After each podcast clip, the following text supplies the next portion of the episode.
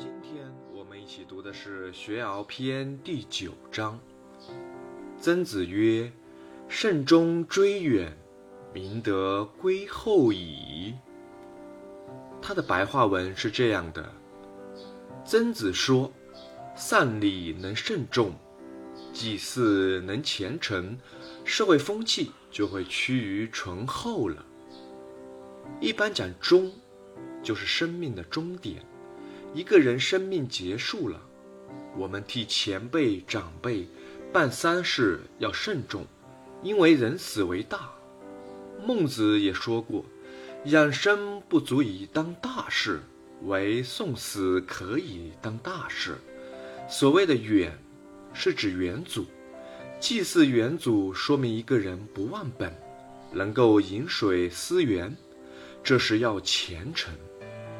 一个社会的风气是慢慢形成的，尤其是由上而下慢慢形成的，所以注意到慎终追远，注意到丧礼于祭礼，就会使社会风气归于醇厚。西方人看我们中国人，整体来说会觉得中国人是祖先崇拜，中国人对于祖先有特别的情感。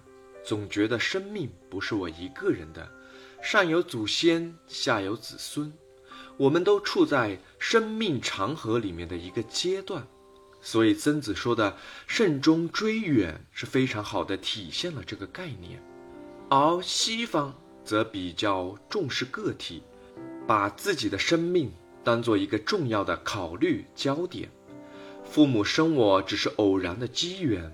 我自己要负责自己的生命，中国人就不同，中国人把家当作单位，中国人重视人际关系，重视家庭的血缘关系，甚至很多时候会因此而忽略了法律或社会的制度。而西方社会，人从家庭里面完全独立出来，成为个体，很多人变得无依无靠，上不着天，没有宗教信仰。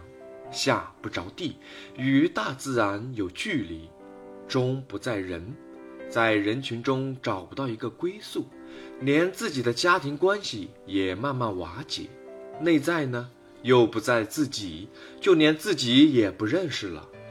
今天的中国社会也在慢慢现代化，也慢慢倾向于西方化，所以要特别注意这样的问题。家庭是由一个群体组成的。它有血缘关系，很多时候我们重视家庭是好的，但同时也不要忽略个性。我们中国人是有家庭背景的，但是同时在和西方接触时，我们的个体也慢慢受到重视，讲究每个人的个性发展，很难说哪一边全对，或哪一边全错。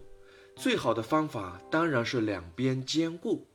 但是有时候许多事情一讲兼顾，就不容易把重点凸显出来，这都是需要注意的。无论如何，个人在心灵上、精神上还是需要家庭的支柱。在外面若有了困难，还是要回到家里寻求安慰，得到再出发的动力。所以曾子说的“慎终追远，明德归后矣”。这句话是有深刻含义的。